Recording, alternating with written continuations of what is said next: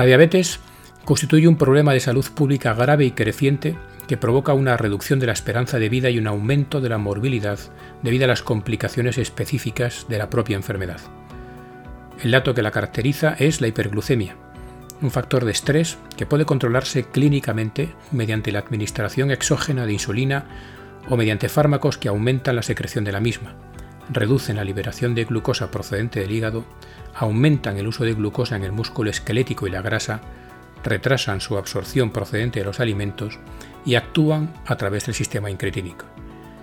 Esta enfermedad progresiva se caracteriza por la resistencia a la insulina y el fracaso de las células pancreáticas que desemboca en un estado de hiperglucemia crónica. Constituye el 90% de todos los casos de diabetes a nivel mundial. Entre las causas de este crecimiento exponencial se encuentran su aparición en individuos cada vez más jóvenes, el incremento de la supervivencia en algunas poblaciones con un diagnóstico precoz, la mejora del manejo de la misma con una reducción de la mortalidad prematura y la mayor frecuencia de obesidad, sedentarismo y dieta inadecuada. En la diabetes la resistencia a la insulina precede a los defectos en su secreción. En etapas iniciales la tolerancia a la glucosa se mantiene casi normal porque las células beta compensan la resistencia aumentando su producción. Con el tiempo este exceso de trabajo resulta en disfunción y o muerte celular, con una reducción progresiva de la masa funcional total de las células. Cuando éstas ya no logran compensar, se alcanzan cifras de hiperglucemia diagnósticas de diabetes, incrementándose el riesgo de complicaciones vasculares. El riesgo derivado del daño aterosclerótico comienza a acumularse años antes del diagnóstico.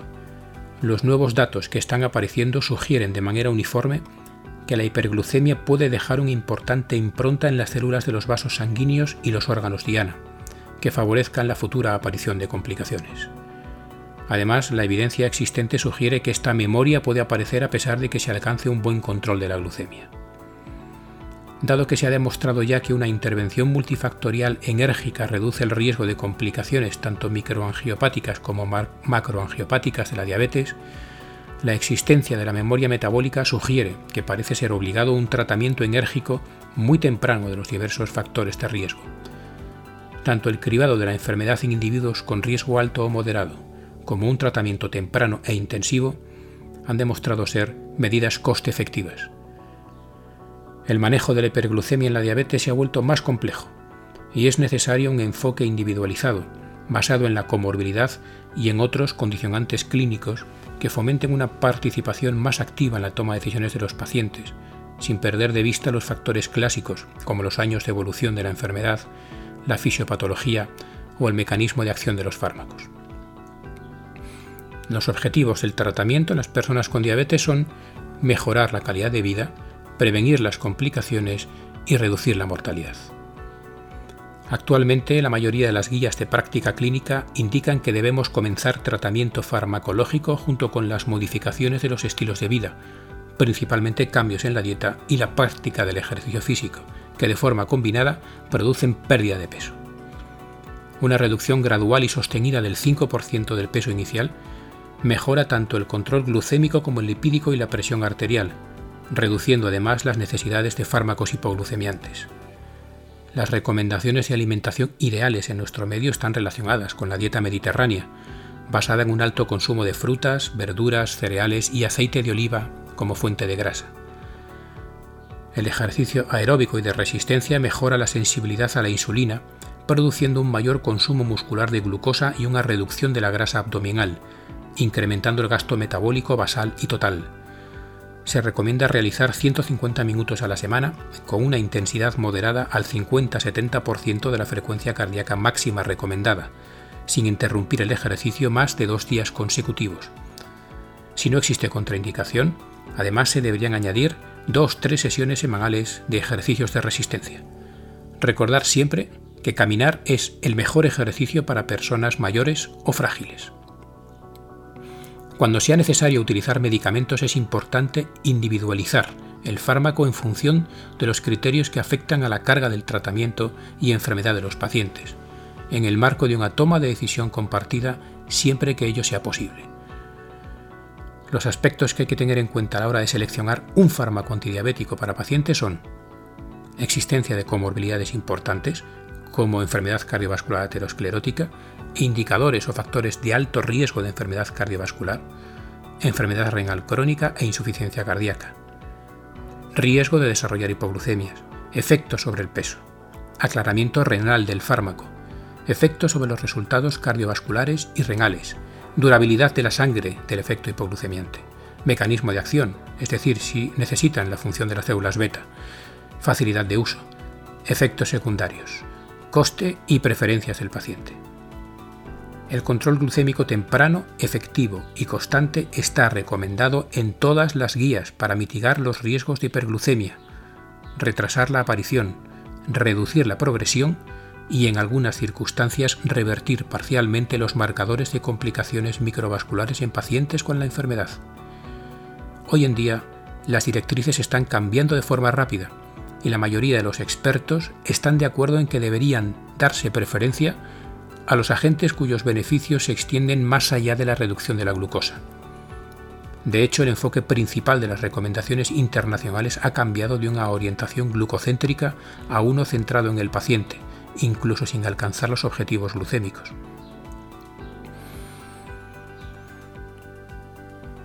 En la elección de los medicamentos y las características principales de las mismas, vamos a empezar por la metformina. Desde la publicación del UKPDS en 1998 se considera el fármaco de primera elección en todo paciente por su coste, eficacia, tolerancia, bajo riesgo de hipoglucemia y la pérdida leve de peso. Su principal mecanismo de acción es la reducción de la producción hepática de glucosa, tanto la gluconeogénesis como la glucogenolisis. También mejora la resistencia a la insulina en el músculo esquelético y en el tejido adiposo aumenta la captación periférica de glucosa por el músculo y retrasa su absorción intestinal. Es poco probable que produzca hipoglucemia salvo que se combine con otros antidiabéticos o con insulina. Los efectos secundarios gastrointestinales, tales como náuseas, vómitos o diarrea, por otro lado los más frecuentes que comporta el tratamiento, se pueden minimizar iniciando la medicación a dosis bajas, incrementándolo lentamente y haciendo coincidir la toma de medicación con las comidas. La acidosis láctica es el efecto adverso más temido, con una incidencia que varía entre el 1 y el 13,8 por 100.000 pacientes por años de exposición, y una mortalidad asociada que oscila entre el 10 y el 50%. Puede asociarse a hipovitaminosis B12. Este efecto está relacionado con la dosis y la duración del tratamiento. A pesar de que se considera el tratamiento de primera línea, su supuesto beneficio de disminución de la mortalidad cardiovascular sigue siendo incierto y haría falta un ensayo clínico específico dirigido a aclarar esta situación. En el grupo de los secretagogos, las sulfonilureas, siglinidas o metiglinidas disminuyen la glucemia mediante su unión a los receptores de la sulfonilurea en la célula beta. Los miembros de estas familias tienen diferentes propiedades farmacocinéticas y farmacodinámicas. Las diferencias en relación a sus acciones miocárdicas y riesgo de hipoglucemias podrían explicar los resultados de algunos estudios. Así, el aumento de mortalidad observado en la rama de tratamiento intensivo del estudio ACOR no se observó en el estudio ADVANCE, con un diseño similar, siendo glibenclamida la sulfonilurea más utilizada en el ACOR y la gliclacida la más prescrita por protocolo en el estudio ADVANCE no se ha demostrado claramente una asociación convincente entre el uso de las sulfonilureas y la mortalidad por todas las causas o la mortalidad cardiovascular en personas con diabetes. Aproximadamente uno de cada cinco pacientes a los que se les prescribe una sulfonilurea experimentan una hipoglucemia sintomática, por lo que los agentes de acción corta, como la gliclacida, son siempre de elección. Las guías clínicas más recientes colocan a los secretagogos en un segundo escalón terapéutico y hacen referencia a los inconvenientes de estos fármacos respecto a las hipoglucemias, el aumento de peso y las posibles interferencias en los mecanismos de protección miocárdica. Así, es probable que el uso clínico de las sulfonilureas más problemáticas vaya perdiendo terreno frente a los secretagogos de acción más corta, con mejor perfil de seguridad, o frente a fármacos no secretagogos. Los inhibidores de las alfa-glucosidasas inhiben de forma competitiva y irreversible las alfa-glucosidasas intestinales, por lo que se retrasa la absorción de los hidratos de carbono, reduciendo los picos de glucemia tras la ingesta. No hay grandes estudios que demuestren beneficio cardiovascular, pero sí producen gran número de efectos secundarios digestivos. Las glitazonas ocasionan un aumento de la sensibilidad a la insulina en las células del hígado, tejido adiposo y músculo esquelético, reduciendo la producción hepática de glucosa y aumentando su utilización periférica. Entre los efectos secundarios del tratamiento con pioglitazona se encuentran la retención hidrosalina, que puede precipitar episodios de insuficiencia cardíaca, mayor riesgo de fracturas óseas, por lo que se recomienda limitar su uso en mujeres con osteoporosis, mayor frecuencia de cáncer de vejiga y por último un aumento del riesgo de edema macular que se asocia con la duración y la severidad de la diabetes. Los inhibidores de la DPP4 ejercen su efecto hipoglucemiante fundamentalmente por la inhibición de la degradación de la incretina GLP1, péptido similar al glucagón de tipo 1, por parte de la enzima DPP4. Esta inhibición provoca un aumento de las concentraciones del GLP1 nativo en respuesta a la ingesta. La GLP1 estimula la secreción de insulina de un modo dependiente de la glucosa, suprime la secreción de glucagón y retrasa el vaciado gástrico. Ninguno de los inhibidores de la DPP4 se ha asociado con beneficios cardiovasculares significativos entre las poblaciones de los ensayos estudiados, incluidos los pacientes con una historia larga de diabetes y enfermedad cardiovascular o con factores de riesgo cardiovascular agrupados recordar que la saxagliptina generó un mayor número de ingresos por insuficiencia cardíaca. Los ISGLT2 son fármacos que disminuyen la glucemia mediante un aumento de la excreción urinaria de glucosa al reducir la reabsorción renal de la misma por inhibir los receptores SGLT2. La pérdida de energía inducida por la glucosuria conduce a la pérdida de peso y de la tensión arterial. Estos medicamentos deben evitarse en pacientes con ulceración del pie o riesgo elevado de ulceración, por ejemplo, aquellos que presentan una enfermedad arterial periférica sintomática o una pérdida de sensibilidad propioceptiva en el pie.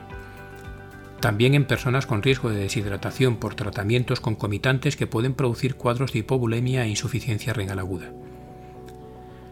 Con relación a los efectos adversos específicos, la semaglutida subcutánea se ha asociado a mayor riesgo de retinopatía, principalmente en pacientes tratados con insulina o con retinopatía previa.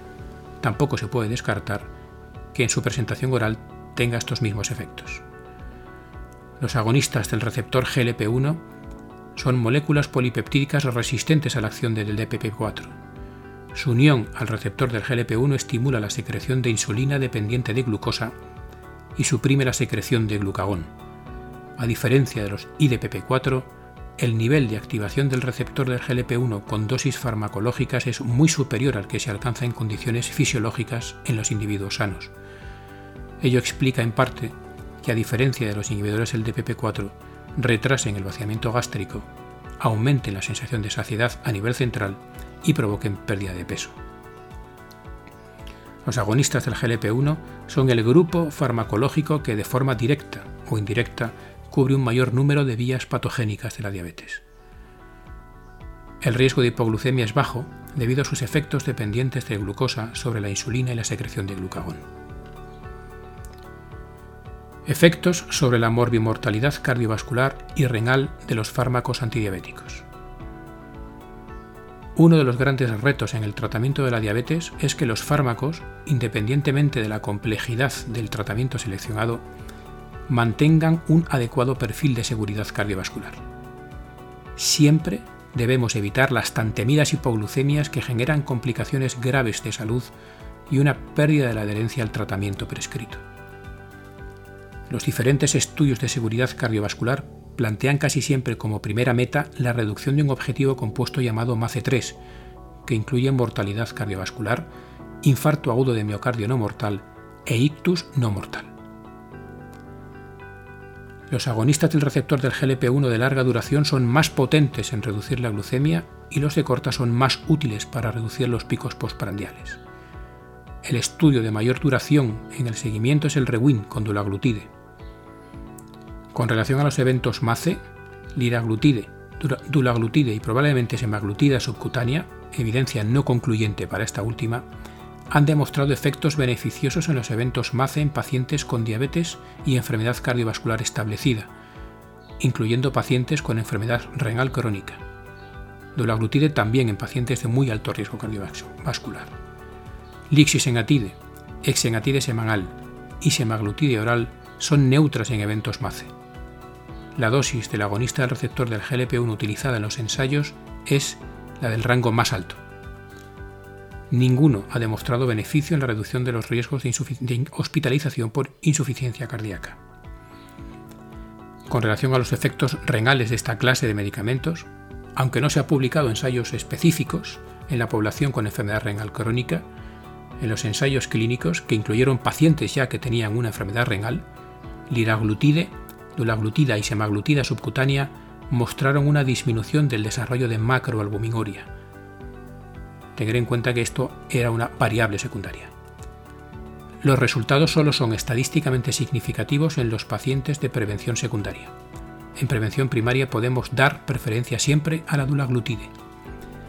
Estas moléculas tienen un valor añadido en la reducción del peso del paciente con diabetes, siendo la más potente la semaglutida.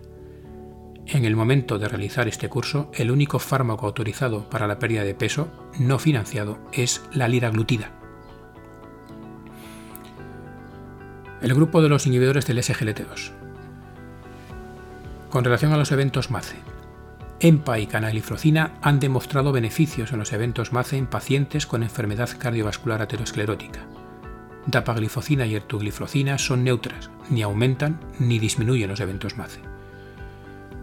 Con relación a la insuficiencia cardíaca, las gliflocinas reducen la hospitalización por insuficiencia cardíaca en pacientes con diabetes de alto riesgo cardiovascular, independientemente de los antecedentes de insuficiencia cardíaca. En pacientes con insuficiencia y fracción de eyección reducida, EMPA y dapagliflozina reducen las hospitalizaciones por insuficiencia cardíaca en pacientes con o sin diabetes. Otras gliflocinas, sin embargo, no tienen estudios específicos en insuficiencia cardíaca. Con relación a los efectos renales, en pacientes con diabetes y alto riesgo cardiovascular, reducen el deterioro renal, en pacientes con enfermedad renal crónica y macroalbuminuria, CANA y DAPA retrasan el empeoramiento a enfermedad renal terminal. La DAPA ha demostrado este efecto también en pacientes sin diabetes. Otras no tienen estudios específicos en pacientes con enfermedad renal crónica. Recalcar de nuevo algunos efectos adversos específicos. CANA se asoció a mayor riesgo de amputaciones de miembros inferiores en el estudio CANVAS. Sin embargo, recordar que esto no fue confirmado en el Credence. Sotagliflocina, aún no comercializada en España, ha mostrado en pacientes con diabetes y enfermedad renal crónica con o sin albuminuria una reducción significativa de eventos, variable compuesta por muerte cardiovascular, hospitalizaciones y visitas a urgencias por insuficiencia cardíaca. Se asoció también a una mayor incidencia de efectos adversos frente a placebo. Entre las variables secundarias, SOTA no disminuyó la mortalidad total ni la de origen cardiovascular. En pacientes con diabetes y hospitalización reciente por descompensación de insuficiencia cardíaca, SOTA redujo la mortalidad cardiovascular y la hospitalización o visita a urgencias debido a insuficiencia cardíaca. Metformina sigue siendo el tratamiento inicial de elección en la mayor parte de los pacientes, salvo contraindicación, fundamentalmente un filtrado por debajo de 30, o intolerancia. La elección del fármaco a añadir se realiza teniendo en cuenta los condicionantes clínicos, los años de evolución de la enfermedad, el nivel de hiperglucemia y objetivos del tratamiento, así como las preferencias de los pacientes, su edad y expectativa de vida, carga de la enfermedad, perfil de reacciones adversas de los medicamentos utilizados, riesgo de sufrir hipoglucemias u otros efectos adversos y el coste del mismo. Dentro de cada grupo de fármacos se seleccionan los principios activos con efecto demostrado en la reducción de eventos cardiovasculares o renales en los ensayos clínicos. Entre estos se da menos prioridad a los principios activos con mayor evidencia de presentar efectos adversos específicos relevantes. En enfermedad cardiovascular aterosclerótica establecida, se recomienda usar un inhibidor del SGLT2 o un agonista del GLP1 con efecto demostrado en la reducción de eventos cardiovasculares. Las gliflocinas, además de reducir los eventos MACE, disminuyen la mortalidad y tienen efectos beneficiosos en la prevención de hospitalización por insuficiencia cardíaca. Su coste es muy inferior al de los agonistas del receptor del GLP1. no requieren visado de inspección para su financiación y se administran por vía oral. Los agonistas del receptor del GLP-1 reducen los eventos MACE, incluyendo la reducción de ictus, y disminuyen la mortalidad, efecto que podría ser menor que los inhibidores del SGLT2. Su coste es muy elevado, solo están financiados para pacientes con un índice de masa corporal mayor de 30 y son de administración subcutánea, ya sea diaria o semanal, excepto la semaglutide oral que aún no está comercializada en España. Estarían especialmente indicados en pacientes muy obesos y cuando los inhibidores del SGLT2 no son bien tolerados, por ejemplo infecciones de orina de repetición o candidiasis vaginal, o están desaconsejados, por ejemplo en pacientes con arteriopatía periférica, neuropatía periférica o amputación previa, un filtrado por debajo del 30. Con relación a la insuficiencia cardíaca con fracción de eyección reducida menor del 40%, los inhibidores del SGLT2 son los fármacos de elección. No debe utilizarse la pioglitazona ni la saxagliptina y ha de tenerse precaución con la alogliptina. Enfermedad renal crónica con macroalbuminuria. En pacientes con filtrado igual o superior a 30 se recomiendan los ISGLT2 y en pacientes por debajo de 30 se recomiendan los agonistas del receptor del GLP-1. No se debe utilizar metformina ni sulfonilureas. La selección puede ser, por ejemplo, los agonistas lira y dula y con alternativa la semaglutide subcutánea. Otras alternativas incluyen, obviamente con ajuste de dosis previa salvo la linagliptina, la repaglinida y la pioglitazona. Las únicas combinaciones no recomendadas son las que incluyen sulfonilurea más repaglinida y los inhibidores del DPP4 más los agonistas del receptor del GLP1, por presentar el mismo mecanismo de acción y en el caso de las sulfonilureas más repaglinidas también por el aumento del riesgo de hipoglucemias. No hay ensayos clínicos que evalúen el efecto de la asociación de agonistas del receptor del GLP1 con ISGLT2 sobre la frecuencia de eventos cardiovasculares y renales, si bien tienen efectos aditivos sobre la hemoglobina glicosilada y el peso. En pacientes en prevención secundaria cardiovascular que requieran un tercer fármaco, las guías recomiendan priorizar la asociación de metformina más inhibidores del SGLT2 más agonistas del receptor del GLP1.